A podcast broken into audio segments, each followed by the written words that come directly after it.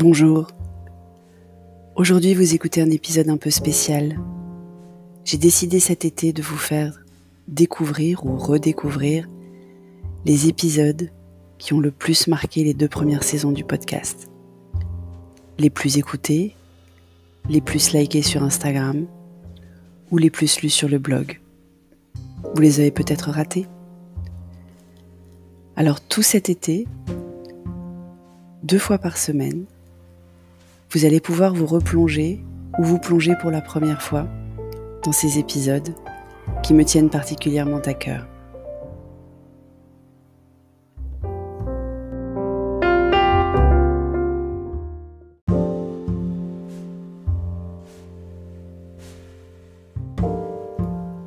Aujourd'hui, un épisode de la saison 2, le premier, mais pas le dernier, qui parle de Clubhouse.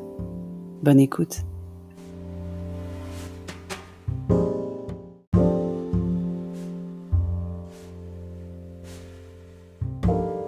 Bonjour, vous écoutez l'épisode 72 de la saison 2 du podcast Revue et Corrigé. Cet épisode est tiré d'un billet du blog publié le 14 février 2021 et s'intitule Deux heures par jour.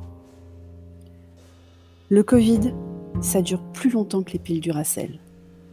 Ça tourne en boucle sur nos chaînes d'infos et même pas d'infos. Ça occupe toutes les conversations, tout le temps. Tout le temps? Ah non. J'ai trouvé le village gaulois de Californie qui refuse de se laisser abattre par la tempête Covid. Un espace d'échange avec d'autres humains pourtant dans le temps réel. Un endroit de partage de bonnes pratiques pro, d'idées séries, de recommandations bouquins, de cours de langue, bref, un microcosme de la vie d'avant. Un peu comme si tu entrais dans un bar rejoindre des amis, ou comme si tu entrais dans le bar où tu vas régulièrement avec tes potes mais sans savoir s'ils étaient là, et que toutes les tables t'accueillaient les unes après les autres, en t'appelant par ton prénom. En fait, Clubhouse, c'est Cheers, where everybody knows your name. Mais au-delà de cela, Clubhouse, c'est le seul endroit qui ne parle pas de Covid-19. Jamais. Pourtant, j'y ai été à des heures diverses. Je suis entrée dans des salons tenus par des inconnus comme par des proches. J'ai lu les titres des salons de langues que je ne maîtrisais pas. Et rien, nada, zilch. Pas de mention du Covid-19. Alors que l'app a sans doute trouvé son zeitgeist dans la pandémie. Forcément, dans les nombreux salons qui discutent sur Clubhouse de Clubhouse, on a pu évoquer rapidement le fait que le timing était parfait à cause du confinement, couvre-feu, lockdown, distanciation sociale. Mais on passe à autre chose pour revenir au cœur du sujet, c'est-à-dire Clubhouse en tant que tel. Je t'invite à regarder la vidéo qu'on a enregistrée avec mon compère PPC au sujet de Clubhouse si tu veux savoir ce que c'est. Je la mettrai dans les notes d'épisode. J'arrive après 11 minutes, mais ces 11 minutes sont à écouter pour comprendre le réseau. Ou alors tu peux lire mon explication dans la dernière édition de ma newsletter pro et je te mettrai aussi le lien dans les notes d'épisode parenthèse autopromo refermée. Même si l'appli se veut exclusive et sélective, tu n'y entres que sur invitation et elle n'existe que sur iOS pour l'instant. Je suis étonnée du peu de présence, visible en tout cas, des médias, des journalistes, des marques et autres vociférateurs, vociférateurs habituels. Même si vendredi soir j'étais particulièrement perturbée par l'arrivée d'autoproclamés poids lourds de LinkedIn, qui se sont immédiatement lancés dans la course aux followers en imaginant et détaillant des hacks pour vite, vite, vite avoir la plus grosse. Il me fatigue et j'ai arrêté d'écouter. Parce que c'est là que Clubhouse est merveilleux.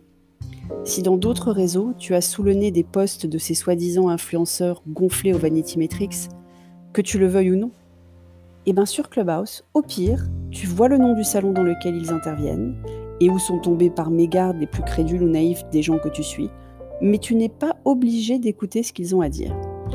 Ou tu peux juste passer une tête parce qu'il pourrait aussi se laisser corrompre par la bienveillance naturelle du réseau, on ne sait jamais. Et ressortir aussi discrètement parce que non, pas encore. Bon, c'est pas tout rose Clubhouse, il y a plein de sujets privacy. La viralité de l'app ne fonctionne que si tu lui donnes accès à ton carnet d'adresses. Donc tu sais combien d'utilisateurs de l'app ont aussi enregistré le numéro de ton médecin, de ton resto préféré ou de ton ancien boss. Comme tout se passe dans l'instant, ça pourrait déraper. Alors les fondateurs ont prévu un bouton pour leur dire. Seulement pour vérifier, il faut bien qu'ils puissent écouter. Donc toi, tu n'as pas le droit d'enregistrer, mais eux si. En fait, ils enregistrent tout. Ils disent qu'ils effacent. Et puis même sans en avoir le droit, rien ne t'empêche de brancher un autre appareil à côté pour tout enregistrer quand même. D'ailleurs, le lendemain du jour où un salon a accueilli Chinois, Taïwanais et Hongkongais discuter répression et autres joyeusetés du régime, la Chine a officiellement interdit l'application sur son territoire. Mais pour échapper deux heures par jour, d'après mon appli temps d'écran, deux heures que je ne pensais pas avoir d'ailleurs, à toute mention de la pandémie, je veux bien prendre le risque.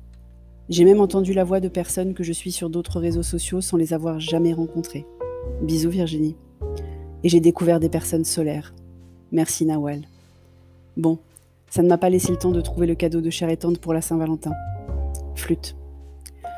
Merci de m'avoir écouté. Si vous écoutez sur Apple, surtout laissez un commentaire avec vos 5 étoiles. Et sur toutes les plateformes de balado-diffusion, abonnez-vous et partagez. À bientôt.